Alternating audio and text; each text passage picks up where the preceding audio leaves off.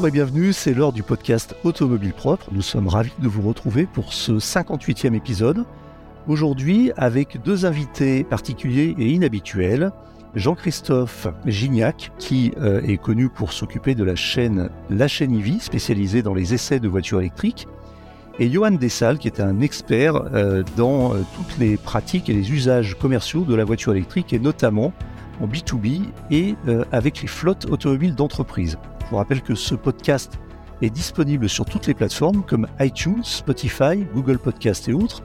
Si vous l'appréciez, vous pouvez le noter, cela nous ferait très plaisir et cela aiderait le podcast à gagner en visibilité. Bonjour messieurs, bonjour Jean-Christophe. Salut Eric. Bonjour Johan. Bonjour. On attaque tout de suite avec euh, le premier sujet euh, d'actualité. Alors c'est l'essai de la Hyundai Ioniq 6 euh, la nouvelle voiture, le nouveau modèle de Hyundai qui vient d'arriver, qui est en train d'arriver sur le marché et dans les concessions. Et il se trouve que nous avons pu euh, l'essayer un petit peu en avant-première chez, chez Automobile Propre. Et on a déjà sorti donc les consommations et les autonomies mesurées dans notre super test. Euh, Jean-Christophe, je crois que tu as un mot à dire sur le sujet parce que tu connais bien la voiture pour l'avoir déjà un petit peu fréquentée. Alors, je connais pas bien la voiture. Je l'ai essayé la voiture, mais vraiment de façon assez courte. Par contre, on connaît bien la plateforme et puis on, connaît bien Hyundai euh, dans l'ensemble. Euh, il faut savoir que euh, avec 614 km d'autonomie WLTP pour 77 kWh de batterie, c'est une voiture qui est censée être vraiment ultra, ultra efficiente. ça fait une conso de 12,5 kWh donc c'est vraiment très, très bon. Ça la place en gros au niveau, si on fait le rapport, d'une Ioniq 38 qui est chez nous sur la chaîne EV la deuxième en termes d'efficience, donc c'est vraiment énorme.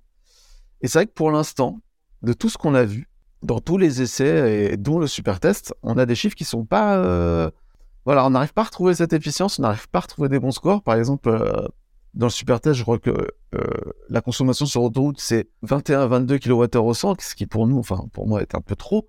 Elle est censée vraiment être super aérodynamique, super efficiente sur autoroute. Donc on est un peu déçu. On n'arrive pas à comprendre, surtout que Kia Hyundai, en général, au niveau des autonomies WLTP, euh, bah, on arrive toujours à les, atteindre en fait. C'est vraiment, euh, euh, c'est vraiment hyper fiable. On, même on, dépasse souvent les autonomies WLTP en été. Donc là, on est un peu déçu. Alors, on se dit que c'est peut-être dû au fait que la voiture, a été présentée en janvier, que tous les essais ont été faits en janvier, etc., qu'il faisait froid.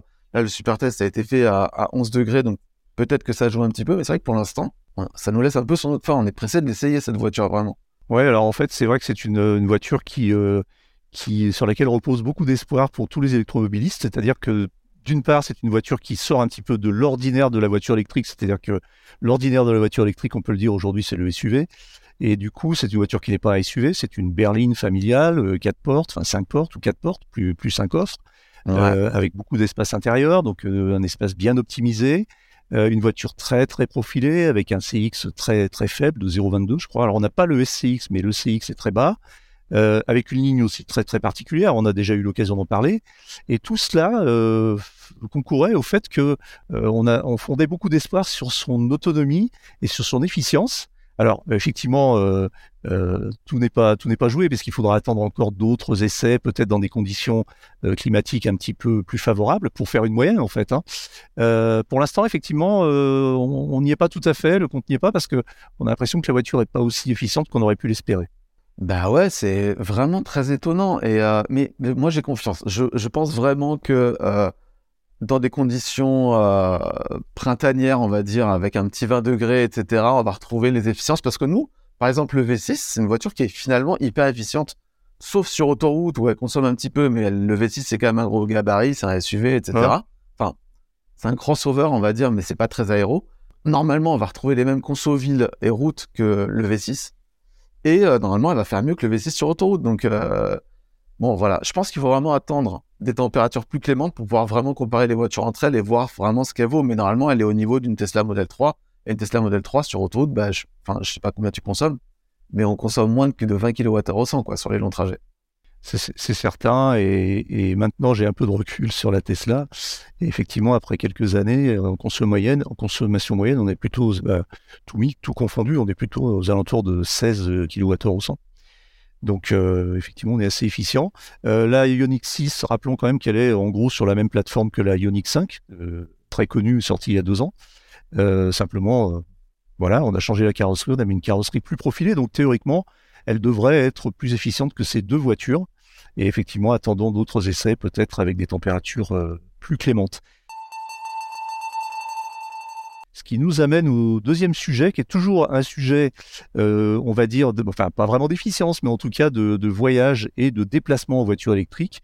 Euh, c'est le chinois NIO, dont on a déjà parlé, qui veut installer plus de 1000 stations d'échange de batteries en 2023. Alors, précisons que c'est sur le territoire chinois où il y a déjà beaucoup de stations d'échange de batteries, mais on dirait que euh, NIO euh, confirme euh, cette voie et cette stratégie de développer des stations de batterie swap, d'échange de batteries, plutôt que des stations de supercharge. Cela étant, NIO a aussi un réseau de stations de, recharge.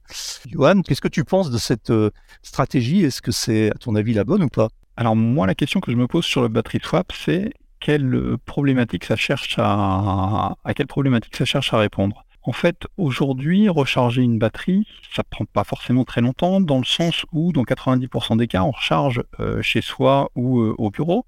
Et donc, on fait ça souvent en temps masqué. Donc, c'est-à-dire que recharger son véhicule, euh, bah, en fait, ça prend 0 minutes, puisque ça prend, ça prend 30 secondes le temps de brancher le, le temps de brancher le câble. Le battery swap, ça charge donc, a priori, à répondre aux 10% des cas restants quand on est en, en itinérance et qu'on est sur un trajet long. Donc, c'est pas, pas 100% de ces 10%, et qu'on a besoin de recharger très rapidement. Aujourd'hui, temps de recharge sur une euh, sur une voiture électrique, euh, alors c'est pas forcément le cas de l'agneau, mais le temps de recharge sur une voiture électrique, il est quand même relativement acceptable. Et donc, on est en train de parler de, finalement assez peu de cas. Euh, on est en train de parler de quelque chose qui va arriver 5, 6, 8 fois dans l'année pour pour un utilisateur de, de véhicule, quel qu'il soit. Est-ce qu'il faut investir tant de matériaux, en fait, c'est ça ma, problématique principale, euh, parce qu'avec le battery swap, il faut plus d'une batterie par véhicule. Est-ce qu'il faut investir tant de matériaux euh, pour répondre à une problématique qui arrive euh, six fois dans la vie de, enfin six fois par an pour chaque personne? Je, ne suis pas persuadé qu'il y ait véritablement un retour sur l'investissement énergétique en tout cas ou, sur la disponibilité des matériaux. Là où ça pourrait m'intéresser, c'est Signaux ou d'autres proposaient une toute petite batterie euh, parce que euh, toute l'année, 30 euh, kWh, ça peut suffire aux besoins, et des grosses batteries, par exemple 100 kWh, pour justement partir en vacances.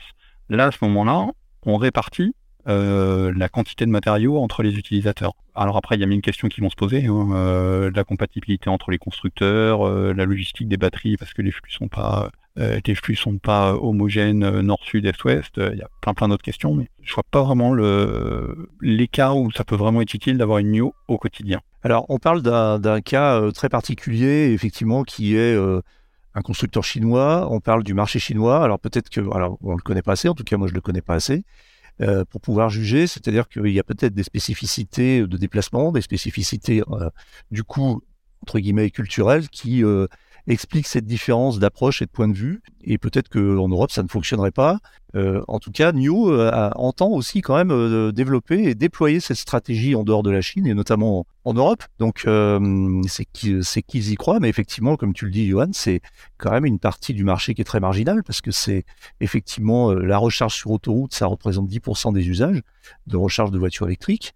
Euh, et comme tu le disais aussi très bien, de plus en plus de, stations d'autoroute et d'aires d'autoroute sont équipées de stations de recharge haut débit, et elles le seront même toutes euh, d'ici fin 2023, et c'est en bonne voie, on l'a vu avec l'interview de, de Vinci la semaine dernière. Donc euh, effectivement, c'est une très bonne question, Johan, c'est quel marché et quel problème cela adresse exactement? Jean-Christophe, tu as un avis sur la question? Moi, je suis complètement d'accord. Aujourd'hui, on a des voitures qui chargent en 18 minutes, les meilleures. Euh, et puis ensuite, on en a beaucoup dans les 20 à 30 minutes. Euh, moi, je suis persuadé que quand tu laisses ta voiture euh, pour faire le battery swap, ça dure 5 minutes, mais après, tu vas te garer, tu vas aux toilettes, boire un café et tout, et qu'au final, ça dure 15-20 minutes aussi. D'ailleurs, on l'a vu dans ton précédent épisode sur Vinci Autoroute que la moyenne, même en thermique, c'était entre 20 et 30 minutes la pause.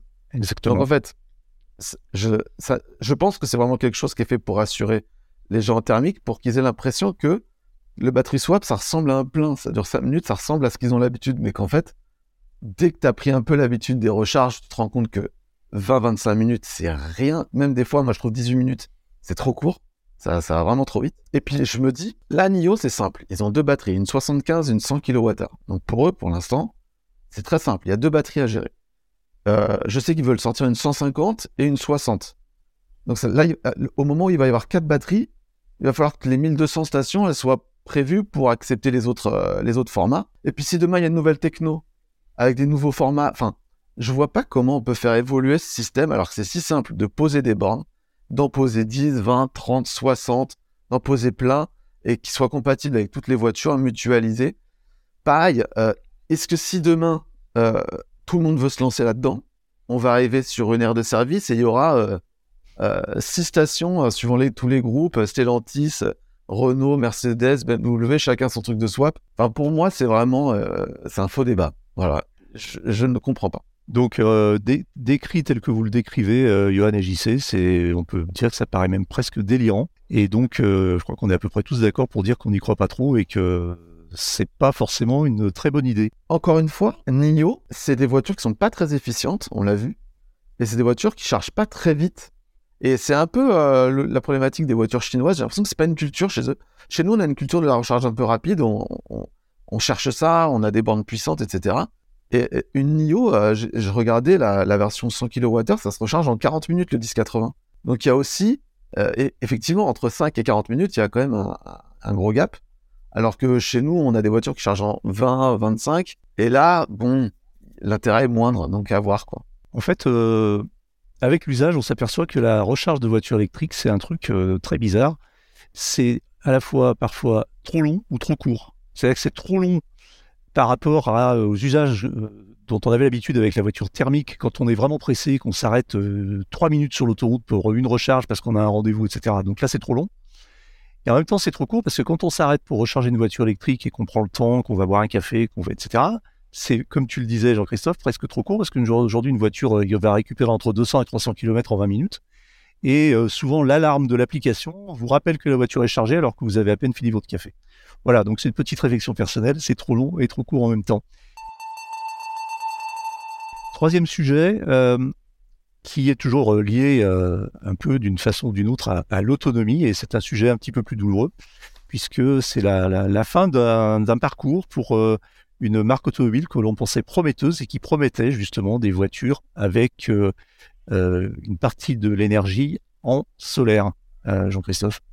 Ouais, bah, c'est Sonotion, euh, enfin Sonomotor, qui avait présenté euh, la Sion, euh, qui était une voiture qui avait, qui avait plusieurs particularités, et c'était pas que le solaire, et c'est pour ça que ça m'avait plu. C'est une voiture globalement plus écologique, c'est-à-dire une batterie pas trop grosse, de la charge bidirectionnelle, des panneaux solaires partout sur la voiture, qui, lui permettait de générer sa propre électricité. Alors pas pour rouler 100% solaire, mais pour, pour créer une partie. Enfin, Sono annonçait 112 km par semaine euh, d'autonomie gagnée en moyenne avec le solaire à Munich, donc euh, possibilité de faire mieux plus dans le sud, euh, la possibilité de réparer soi-même avec des manuels, etc. Enfin bref, c'était tout un, beau projet. Et puis ça a capoté, mais en fait, moi, enfin moi j'avais pré-réservé cette voiture, ça m'intéressait beaucoup au début, et puis très rapidement j'ai vu qu'il y avait deux trois problèmes. le premier c'était le design. Moi, je pense que tous ceux qui ont vu la voiture, enfin il n'y a pas beaucoup de gens qui sont tombés amoureux de cette voiture pour le design, et quand même quand tu fais un objet et que tu veux le vendre autant qu'il soit beau, je trouve, moi, je sais que mes enfants, par exemple, ils m'ont dit euh, Papa, euh, jamais tu vas me chercher avec cette voiture à l'école.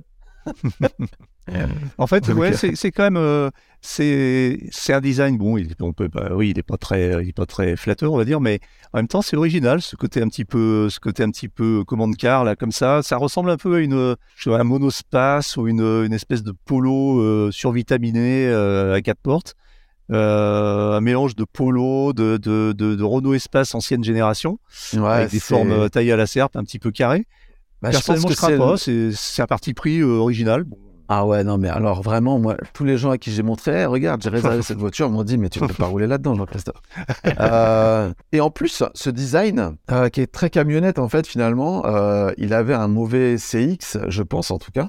Et du coup, quand ils ont annoncé la fiche technique, enfin, c'est là où moi j'ai lâché, parce que la voiture annonçait une autonomie WLTP de 300 km pour 54 kWh de batterie. Il faut savoir qu'avec euh, la même batterie, euh, une Tesla Model 3, ça fait 440 km euh, d'autonomie. Donc en fait, en gros, ça revenait au principe que les panneaux solaires étaient juste là pour alimenter l'inefficience de la voiture. Je ne sais pas si vous comprenez en gros. C'est-à-dire que tu prenais une voiture efficiente Compensée, ou en fait. cette voiture inefficiente avec ses panneaux, bah, finalement, elle consommait plus ou moins la même électricité du réseau parce que bah, à rouler, elle consommait beaucoup plus. Donc c'est à partir de là que moi j'ai abandonné, où je me suis dit, bah, ce projet euh, n'a ni queue ni tête, c'est, ça, c'est pas très beau, euh, on sait pas trop si ça va tenir, si ça sera réparable, et en plus, finalement, ça sert à rien.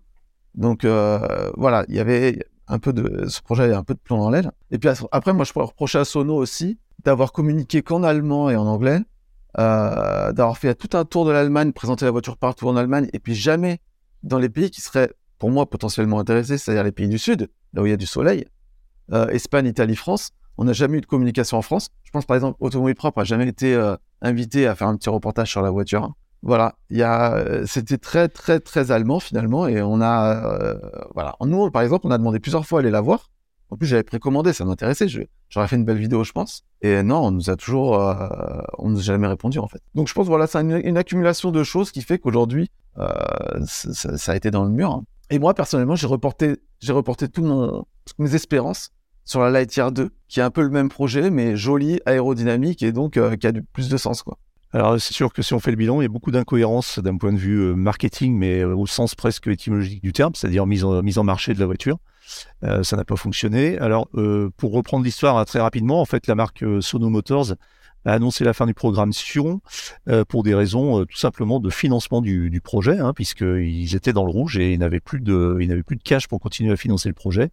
Et la société qui, euh, qui est à l'origine de ce projet euh, va se réorienter euh, euh, sur, bah, sur la fourniture de services et de, et de produits dans le dans l'énergie solaire, euh, sachant que la- la- le projet de la voiture, de la, de la Sonotion, le, brûlait à peu près 90% de leur réserve de cash. Donc euh, Ouais. voilà, Euh, Et, c'est euh, pas- et- c'est et, dommage. chose, chose intéressante, c'est que la société existe toujours. Donc elle va poser des panneaux sur des camions, des bus, etc. Et donc ils proposent le remboursement. Donc moi, ils m'ont proposé, enfin, j'ai pu remplir un formulaire pour faire rembourser mon avance, enfin, le- ce que j'avais déposé pour le, le- la pré-réservation. Donc je trouve ça plutôt honnête. Et enfin, moi, je me suis toujours dit que cette société, elle devait arrêter de perdre son temps à essayer de produire une voiture euh, qui ne fonctionnait pas. Et pourquoi pas produire des kits pour poser des panneaux sur des véhicules efficients existants, qui auraient vraiment plus de sens pour moi.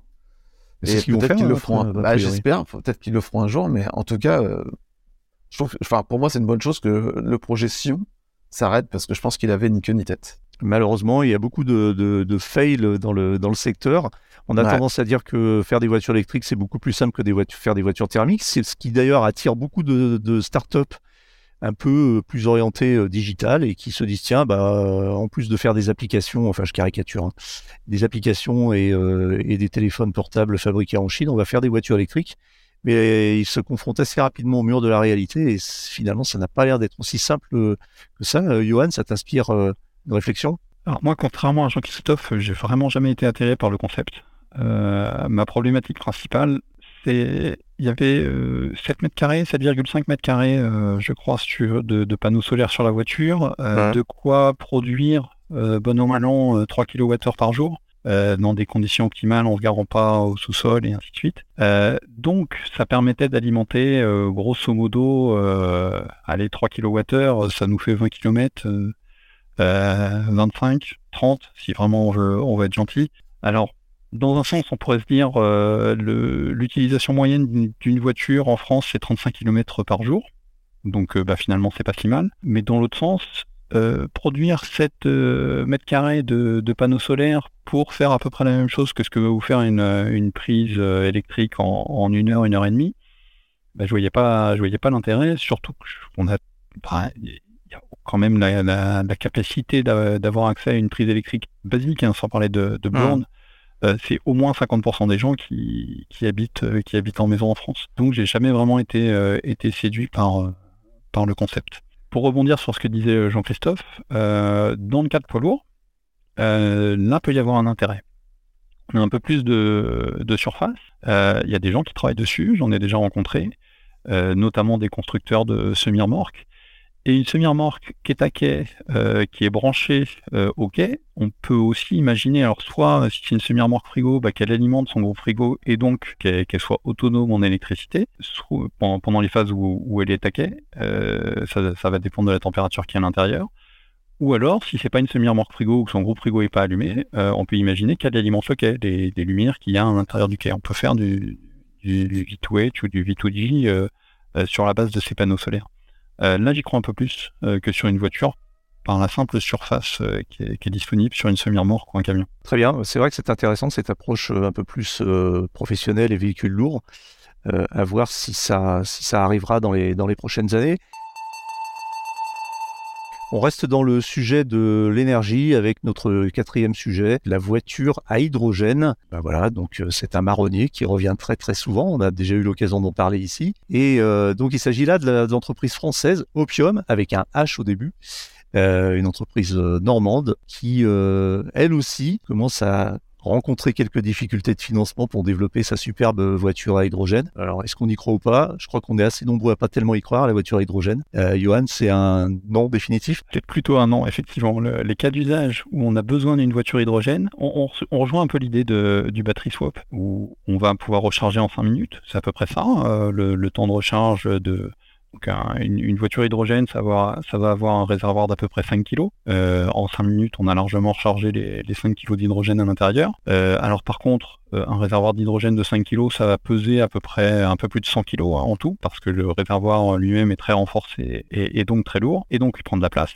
donc recharger en 5 minutes, est-ce qu'on a vraiment besoin euh, On a déjà fait un peu le débat tout à l'heure euh, sur, euh, sur le cas du battery, swap. Est-ce que c'est mieux de le faire avec des batteries en, ayant 1,2, 1,3, 1,5 batteries par voiture ou est-ce que c'est mieux de le faire avec de l'hydrogène? Moi, je voulais juste rappeler deux, deux choses. l'hydrogène est forcément inefficient. Il faut transformer quelque chose pour en faire de l'hydrogène et retransformer cet hydrogène pour en faire de l'électricité. Donc, quand on compare de l'hydrogène à l'électrique, on a, une perte d'efficacité qui est énorme. Et puis la deuxième chose, aujourd'hui, euh, sur euh, les 130 millions de tonnes d'hydrogène qui sont produits dans le monde annuellement, euh, il n'y en a pas 1% de ces 130 millions qui sont produits de manière décarbonée. donc aujourd'hui, si on veut faire une voiture hydrogène pour décarboner la mobilité, ben, on est encore bien loin d'avoir de l'hydrogène décarboné. Il y a énormément de projets, mais ces projets, il n'y a pas que la mobilité qui est dessus. Les industriels en ont besoin d'hydrogène décarboné et la mobilité ne sera pas forcément le numéro un dans, dans la disponibilité d'hydrogène. Donc pas de cas d'usage, euh, pas d'hydrogène décarboné, et puis on n'a pas parlé des coûts, mais des coûts qui sont hein, qui sont aujourd'hui euh, très très élevés. Je ne vois pas vraiment d'avenir pour euh, pour ce type de d'offre aujourd'hui, à part se différencier. Je pense qu'un jour il faudra qu'on fasse un podcast spécial sur sur l'hydrogène, et peut-être avec un peu de parti pris pour dire qu'on n'y croit pas du tout.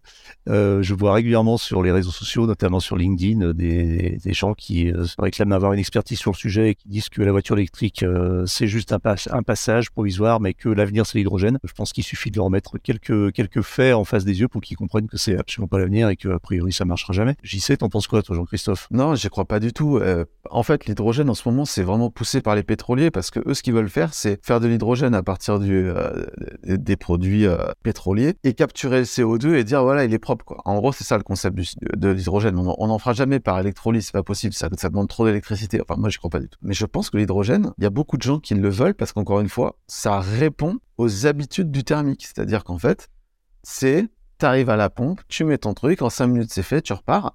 Et les gens, euh, voilà, ça leur rappelle leurs habitudes et ils ont envie de rester là-dedans. Ils ont très très peur de la borne où tu restes longtemps.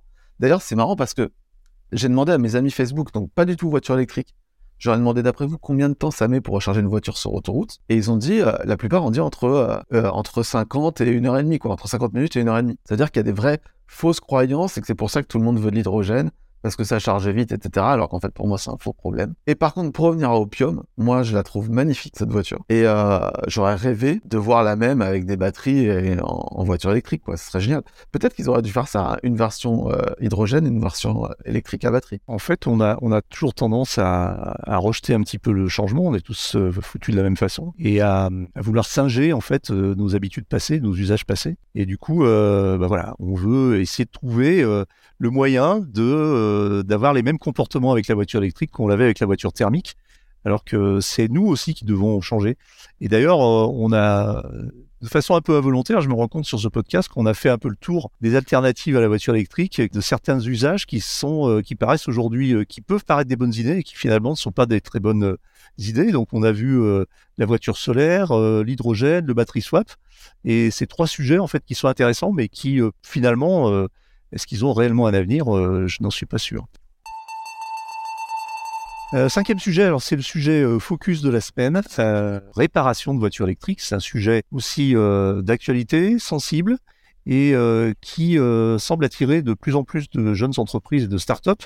Alors rappelons un peu le contexte. On avait la, la, société nantaise Revolt, Revolt Club, qui, qui est une société qui s'est spécialisée justement dans la réparation entre guillemets low cost, sans le côté péjoratif, hein, la, réparation à, à, à coût très raisonné de voitures électriques et de toutes les problématiques que peut rencontrer une voiture électrique, notamment dans la gestion de la batterie.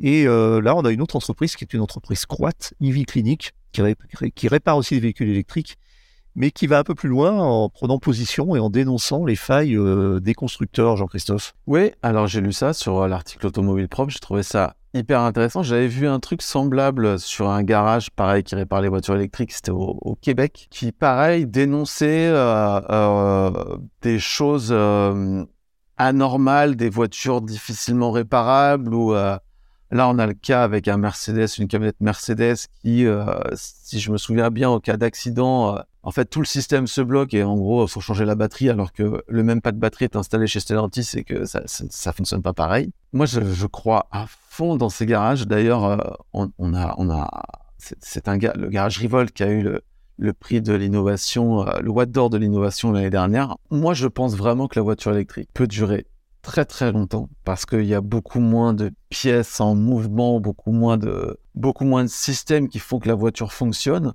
Et je suis pour ces garages, je suis pour que les voitures durent 500 000 km, 1 million de kilomètres. Et donc j'y crois à mort. Donc c'est très très bien que ces sociétés dénoncent une espèce d'obsolescence programmée des véhicules électriques. C'est, je pense que c'est maintenant au législateur de pousser pour que les voitures électriques soient facilement réparables par n'importe qui pour pas qu'il y ait des blocages électroniques euh, comme on peut voir euh, bah, a priori chez Mercedes ou, euh, où, on a vu pareil pour Tesla où il y a juste une petite carte à changer puis quand on la remet dans la voiture bah, la Tesla dit non je la reconnais pas voilà je suis vraiment à fond là-dedans je, pense qu'effectivement c'est l'avenir. Pour l'instant je crois qu'il y a un seul garage qui fait ça en France et il faut vraiment que ça se développe. Alors est-ce que est-ce que cette cette problématique pas liée aussi alors voilà tu as cité l'exemple de la carte sur Tesla. On a tous en tête l'exemple des, des imprimantes et des, euh, et des marchands d'imprimantes qui font en sorte que dès que vous mettez une autre cartouche que la cartouche de la marque, ça ne fonctionne plus. Vous avez des messages d'alerte dans tous les sens, alors qu'en fait, ça fonctionne très bien. La problématique dans l'automobile est peut-être un peu différente parce qu'autant euh, euh, faire de l'obsolescence programmée sur un téléphone ou une imprimante, ça n'a pas énormément de conséquences en termes de sécurité, voire pas du tout. Autant euh, sur une voiture, c'est différent et je pense que sur les voitures, il y a énormément de, de normes, de contraintes en termes de sécurité, sécurité routière, mais aussi sécurité de la batterie, sécurité de l'énergie, etc., qui font que euh, forcément le système est probablement beaucoup plus verrouillé et plus, plus difficile à réparer, y compris pour le constructeur d'ailleurs. Qu'est-ce que, Johan, qu'est-ce que tu en penses? Alors, moi, je, je, vais reprendre ma casquette de, de directeur de concession que j'ai été euh, il y a quelques années. Quand vous dirigez euh, une concession, un distributeur, l'essentiel de la marge vient de la réparation. Ce qui vous apporte euh, des bénéfices, c'est euh, de vendre des pièces et de vendre de la main-d'œuvre. Pour faire ça, il faut avoir vendu des véhicules avant. Mais vendre des véhicules, c'est en fait ce qui va vous permettre de vendre des pièces après. Euh, et la marge vient des pièces et de la main-d'œuvre. Il y a dans le, dans le réseau des distributeurs, des réparateurs, il y a cette crainte que le véhicule électrique bah, rapporte beaucoup moins parce qu'il y a effectivement beaucoup moins de pièces en mouvement, beaucoup moins de fluides à changer, il y a beaucoup moins de choses à faire a priori. Et donc il y a, véritablement cette crainte, est-ce que, est que les réseaux vont survivre au fait qu'il y ait moins de main-d'œuvre à vendre, euh, moins de pièces à vendre, euh, sachant que bah, la rentabilité vient là aujourd'hui? J'aimerais avoir une autre étude que celle d'Ivy Clinique pour confirmer le fait qu'il y a véritablement euh, une volonté d'obsolescence programmée, ainsi de suite. Euh, j'aimerais bien avoir une confirmation de ça par, euh, par quelqu'un d'autre. Pour autant, si on se remet en arrière, euh, ben, on se rend compte que des très grands groupes ont été capables de, de modifier des véhicules pour tricher pendant les tests anti-pollution à l'échelle internationale. Et, donc, on se dit que bah, c'est pas impossible de dire qu'ils mettent aussi en place un système où ils veulent garantir que, le revenu sur les pièces de rechange va continuer. Et donc, qu'on va continuer à changer des, pièces de rechange. Donc ça me paraît pas impossible. Euh, J'aimerais bien avoir une confirmation de, ça. Ensuite, effectivement, euh, bah, ce qui est vrai sur la voiture thermique est vrai aussi sur la voiture électrique. C'est-à-dire que euh, depuis quelques années, depuis une bonne dizaine d'années maintenant, on a le droit de se faire réparer hors du réseau agréé. Et ça, c'est pas encore développé dans l'électrique, mais ça va forcément se développer puisque ça s'est développé dans le thermique. Et ça, ça permet de donner un, contre-pouvoir aussi du point de vue de, du point de vue de la réparation, puisque il y aura aujourd'hui on voit pas hein, les grands acteurs euh, multimarques, euh, on les voit pas trop sur l'électrique, mais ils sont tous en train de se poser la question euh, et ils apporteront eux une réponse qui sera, euh, qui va challenger les, constructeurs et leur réseau de, distribution et de réparateurs. C'est vrai qu'on a l'exemple de, Tesla, par exemple. Alors, c'est pas de la mécanique, mais c'est un peu pareil, c'est de la carrosserie. Les Tesla a, développé un réseau de carrossiers agréés. Si vous avez un petit pet sur la carrosserie, vous êtes censé normalement aller chez ce carrossier agréé plutôt que chez votre carrossier du coin de la rue. Et j'en ai fait l'expérience. Euh, En gros, ça vous coûte deux à trois fois plus cher pour une réparation identique, tout simplement parce que Tesla euh, invoque comme, euh, comme motif le fait que les voitures sont très spécifiques, très technologiques, cap bourrées de capteurs et qu'il faut donc des, para- des réparateurs agréés pour changer un bouclier ou, ou une aile, ce qui est probablement vrai, mais je connais aussi des carrossiers qui sont capables de réparer des Tesla sans être agréés et qui s'en sortent très bien. Donc effectivement, il y, a, il y a cette problématique de, de- d'entretien euh, dans, le, dans le réseau de concession. Alors moi, j'ai quand même du mal à croire que les, les constructeurs soient, euh, j'allais dire pas cyniques, mais en tout cas âpres au gain, à tel point qu'ils soient capables de dire, bah non, euh, vous avez un petit problème de batterie, il faut pas changer la cellule, ce qui vous coûterait 1000 euros, mais il faut changer toute la batterie, ce qui va vous coûter 15 000. Ah non, mais moi je pense que c'est un problème de compétence hein, pour l'instant. C'est-à-dire, Je pense que juste, euh, tu sais, en fait, en gros, on a vu, on a vu pas mal de réparations passer euh, chez, chez Revolt où euh, c'est juste un composant d'une carte qui a grillé. Et en fait, eux, ce qu'ils ont fait, c'est démonter la batterie, analyser tout, trouver la panne, changer le composant. Et je pense que euh, chez les constructeurs, quand on emmènes ta voiture, qu'il a un problème de charge chez ton concessionnaire, juste, il sait pas le faire, en fait, tout simplement. hein.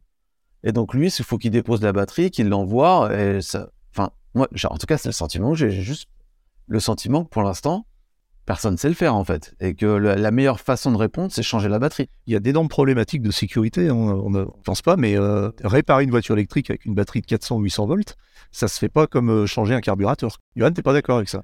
Euh, non, non, il y a effectivement une question de, de formation et les réseaux de réparation sont pas encore suffisamment formés. Il y a effectivement besoin d'équipements spécifiques pour réparer une, voiture électrique. Il faut mettre des chaussures qui vous isolent du sol, il faut euh, mettre des barrières, des banderoles autour du véhicule électrique pour euh, mettre en place une zone de sécurité. Enfin, il y a tout un tas de protocoles à faire et les, ga- les garages ont besoin de progresser euh, là-dessus. Ils se forment et pour autant, euh, bon, c'est un petit peu la même chose euh, sur le, sur le thermique. Il est souvent possible et facile euh, de réparer par exemple un alternateur euh, plutôt que de le changer, euh, mais c'est beaucoup plus rémunérateur de le changer plutôt que de le réparer. Donc, donc souvent le remplacement est plus simple.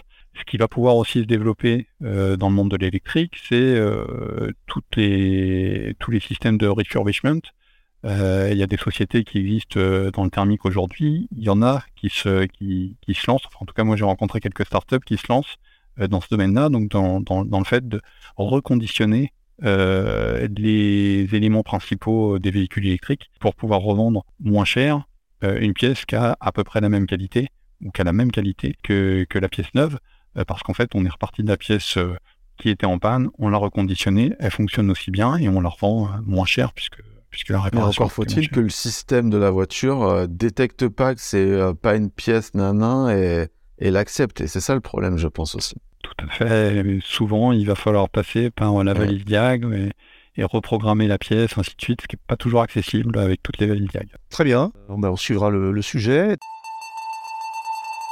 Dernier sujet, c'est la question de la semaine. C'est une question qui est liée d'ailleurs à un éditorial sur Automobile Propre, signé de notre éditorialiste Le Jamais Content, qui nous explique qu'il est écolo avec son SUV diesel. Alors la question elle est très simple. Johan, je t'invite à, nous donner ton avis, mais je crois que Jean-Christophe aussi a un avis très tranché sur la question. Est-ce qu'on peut rouler en diesel et être écolo? Ou autrement dit, est-ce que rouler en diesel peut vous rendre aussi écolo que rouler en voiture électrique? Alors, je vais provoquer un peu, je vais dire oui. Alors, forcément, si on le présente sous forme de SUV diesel, euh, c'est difficile à défendre comme position. Euh, pour autant, la question est euh, quelle est la part des déplacements dans le bilan carbone de la personne? Il y a des gens qui se déplacent assez peu, ou en tout cas assez peu avec leur, avec leur voiture. Si au quotidien, vous prenez euh, les transports en commun, euh, le train, euh, le bus, ainsi de suite. Si vous vous déplacez très peu et que vous avez un SUV diesel et que ce SUV diesel il sort une fois par mois pour aller voir des amis ou de la famille, bah, à ce moment-là, c'est pas très grave d'avoir un SUV diesel. Si on est sur quelqu'un qui fait 100 km par jour et qui utilise ce SUV diesel pour faire 100 km par jour, là effectivement, vaut mieux trouver d'autres solutions, les transports en commun, la voiture électrique. Moi, je le verrais plutôt dans ce sens-là. Euh, quelle est la part des déplacements dans le, dans le bilan carbone euh, de, de la personne? Si elle se déplace assez peu ou si elle utilise très peu ce SUV diesel, et eh ben c'est pas pas sa priorité pour pour décarboner son son mode de vie. Du coup, il faudrait, euh, il faudrait rapporter ça au kilomètre parcouru et c'est un petit peu euh, ton calcul, euh, Jean-Christophe, je crois. Mais en fait, c'est exactement ça. Une voiture thermique. Alors, le diesel, quand on roule peu, c'est un peu dommage. Il mieux prendre une essence, je pense. Mais ouais, c'est exactement ça. En fait, un véhicule diesel qui consomme 5 litres au 100, tu roules 15 000 km avec, c'est 2 tonnes de CO2 et 2 tonnes de CO2. C'est ce qu'on devrait rejeter par habitant en France pour être neutre en carbone. Donc, ce qui veut dire que si tu roules en diesel, sur l'année. Sur l'année, exactement. Donc, ça veut dire que si tu roules euh, en diesel 15 000 km, ça veut dire que en termes de CO2, tu ne pourrais plus rien faire d'autre. Pas manger, te chauffer, t'habiller, sortir, voyager, enfin n'importe. Voilà. Bon. Donc, c'est pour ça que pour moi, c'est pas, euh, c'est pas écologique, forcément. Mais c'est vrai que si tu roules très très peu, euh, mieux vaut avoir un thermique parce qu'il y a on enlève la part de pollution de la batterie et euh, ce qui fait que euh, le cycle de vie d'un véhicule thermique qui roule très peu est plutôt propre en fait. Ça va, effectivement, je suis d'accord. Mais plus tu roules, plus tu roules, plus faut une voiture euh, qui rejette pas de CO2, pas d'émissions de CO2 au roulage et donc on part plutôt sur des voitures électriques qui en plus peuvent durer plus longtemps et faire baisser la part de la construction de la batterie sur un cycle de vie complet. Ils peuvent durer plus longtemps, notamment grâce à des, à des garages euh, et à des startups tels qu'on les a décrites auparavant, qui promettent de, faire durer votre voiture électrique 100 ans ou un million de kilomètres. Exactement. Donc euh, voilà, ça, ça serait le, ça serait, on va dire le l'Eldorado de de, de l'usage de la voiture. C'est ça. Euh, dans l'idéal. Petite voiture avec une petite batterie, très faible consommation, ce qui fait qu'on peut quand même faire de la distance avec une petite batterie, euh, bien entretenue, euh, une chimie qui dure longtemps, et on fait durer ça 500 000 km, 1 million de kilomètres, et c'est la perfection. Pour moi, c'est la perfection. Sachant qu'une voiture électrique telle qu'on les connaît aujourd'hui ne nécessite pas ou très peu d'entretien dans les premières euh, années. Donc effectivement, ça serait le combo gagnant. Bien voilà, merci beaucoup. C'est terminé pour aujourd'hui, mais l'actualité de la voiture électrique ne s'arrête jamais. Retrouvez-la heure par heure sur Automobile Propre. Pensez bien à vous abonner via votre plateforme préférée afin de ne rater aucun épisode. N'oubliez pas de noter le podcast sur les plateformes.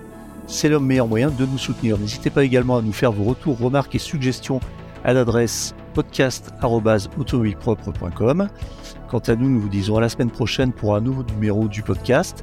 Merci beaucoup Jean-Christophe, merci beaucoup Johan pour votre participation et ça sera à refaire avec euh, grand plaisir. Merci. Merci. Au revoir.